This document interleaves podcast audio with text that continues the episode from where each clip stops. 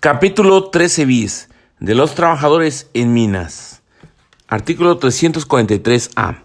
Las disposiciones de este capítulo son aplicables en todas las minas de carbón de la República Mexicana y a todos sus desarrollos mineros en cualquiera de sus etapas mineras en que se encuentre, ya sea prospección, preparación, exploración y explotación, independientemente del tipo de exploración y explotación de que se trate, ya sean minas subterráneas, minas de arrastre, tajos a cielo abierto, tiros inclinados y verticales, así como la extracción en cualquiera de sus modalidades, llevada a cabo en forma artesanal, mismas que, para los efectos de esta ley, son consideradas centros de trabajo. Repetimos, artículo 343A. Las disposiciones de este capítulo son aplicables en todas las minas de carbón de la República Mexicana y a todos sus desarrollos mineros en cualquiera de sus etapas mineras en que se encuentre, ya sea prospección, preparación, exploración y explotación, independientemente del tipo de exploración y explotación de que se trate, ya sean minas subterráneas, minas de arrastre, tajos a cielo abierto, tiros inclinados y verticales, así como la extracción en cualquiera de sus modalidades, llevada a cabo en forma artesanal, mismas que, para los efectos de esta ley, son consideradas centros de trabajo. Artículo 343b. Todo centro de trabajo debe contar con un sistema de gestión de seguridad y salud en el trabajo y con un responsable de su funcionamiento designado por el patrón en los términos que establezca la normatividad aplicable. Artículo 343c. Independientemente de las obligaciones que la presente ley u otras disposiciones normativas le impongan, el patrón está obligado a 1 facilitar y mantener en condiciones higiénicas instalaciones para que sus trabajadores puedan asearse y comer. 2. Contar antes y durante la exploración y explotación con los planos, estudios y análisis necesarios para que las actividades se desarrollen en condiciones de seguridad, los que deberán actualizarse cada vez que exista una modificación relevante en los procesos de trabajo. 3. Informar a los trabajadores de manera clara y comprensible los riesgos asociados a su actividad, los peligros que estos implican para su salud y las medidas eh, de prevención y protección aplicables. 4. Proporcionar el equipo de protección personal necesario a fin de evitar la ocurrencia de riesgos de trabajo y capacitar a los trabajadores respecto de su utilización y funcionamiento.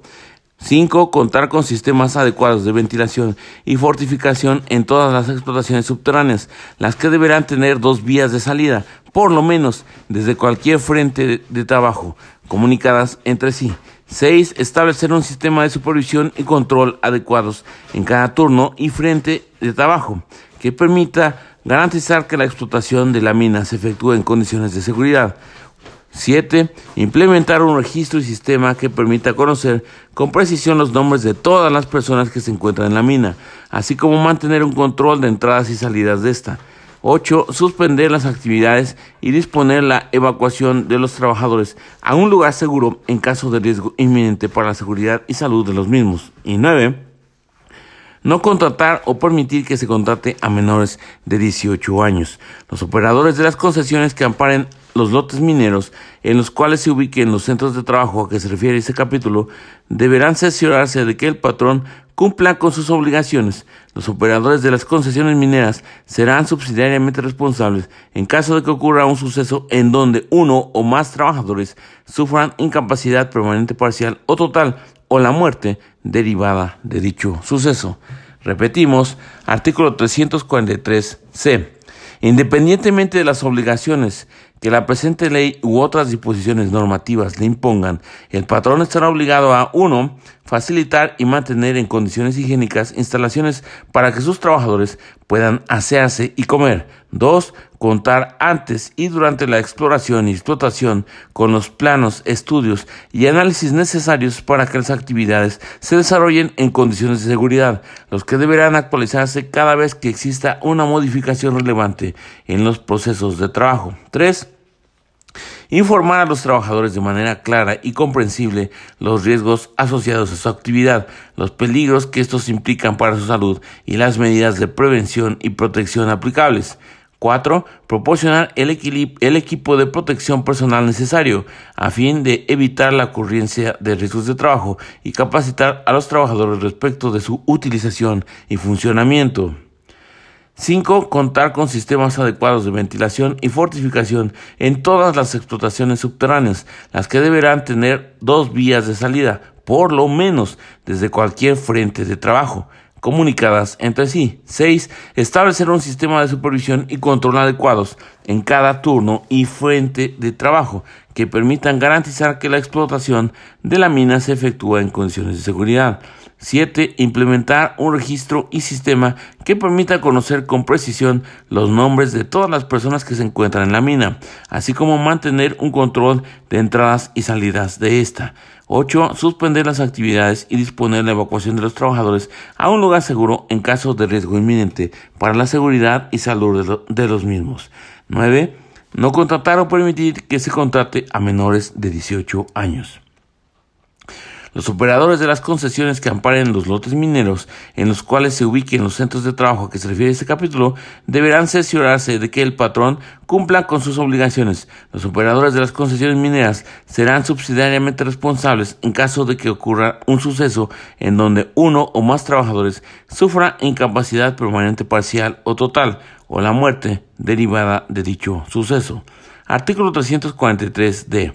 Los trabajadores podrán negarse a prestar sus servicios siempre y cuando la Comisión Mixta de Seguridad e Higiene confirme que 1. no cuentan con la debida capacitación y aislamiento que les permita identificar los riesgos a los que están expuestos, la forma de evitar la exploración, la, la exposición a los mismos y realizar sus labores en condiciones de seguridad.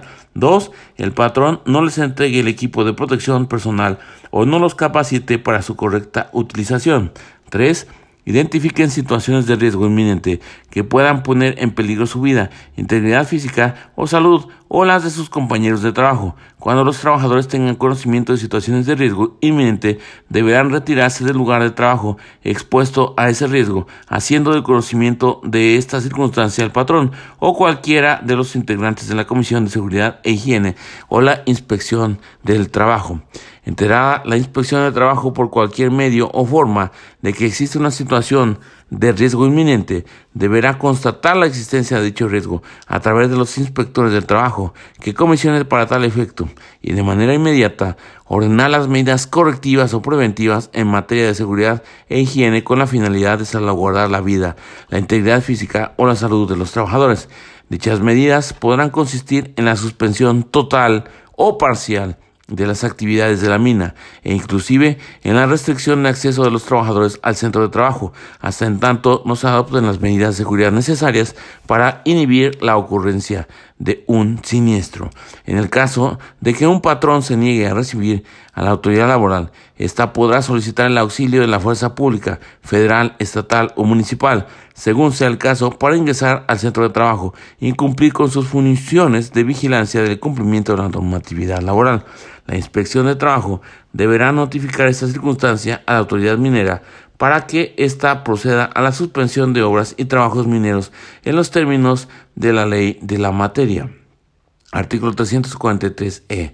A los responsables y encargados directos de la operación y supervisión de los trabajos y desarrollos mineros que dolosamente o negligentemente omitan implementar las medidas de seguridad previstas en la normatividad y que hayan sido previamente identificados por escrito en, en dictamen fundado y motivado a la autoridad competente, se le aplicará las penas siguientes multan hasta dos mil veces la unidad de medida y actualización cuando por su omisión se produzca un riesgo de trabajo que genere a uno o varios trabajadores una incapacidad permanente parcial. Dos, multan hasta 3.500 veces la unidad de medida y actualización cuando por su omisión se produzca un riesgo de trabajo que genere a uno o varios trabajadores una incapacidad permanente total. 3. Multan hasta 5.000 veces la unidad de medida y actualización cuando por su omisión se produzca un riesgo de trabajo que provoque la muerte del trabajador. Lo anterior sin perjuicio de que la Oficina de Inspección de Trabajo o el tribunal que conozca el caso dé vista de los hechos al Ministerio Público. Repetimos, artículo 343e a los responsables y encargados directos de la operación y supervisión de los trabajos y desarrollos mineros que dolosamente o negligentemente omitan implementar las medidas de seguridad previstas en la normatividad y que hayan sido previamente identificados por escrito en dictamen fundado y motivado de la autoridad competente, se les aplicarán las penas siguientes. 1 multan hasta dos mil veces la unidad de medida y actualización UMA cuando por su omisión se produzca un riesgo de trabajo que genere a uno o varios trabajadores una incapacidad permanente parcial. 2. Multan hasta 3.500 veces la unidad de medida y actualización cuando por su omisión se produzca un riesgo de trabajo que genere a uno o varios trabajadores una incapacidad permanente total.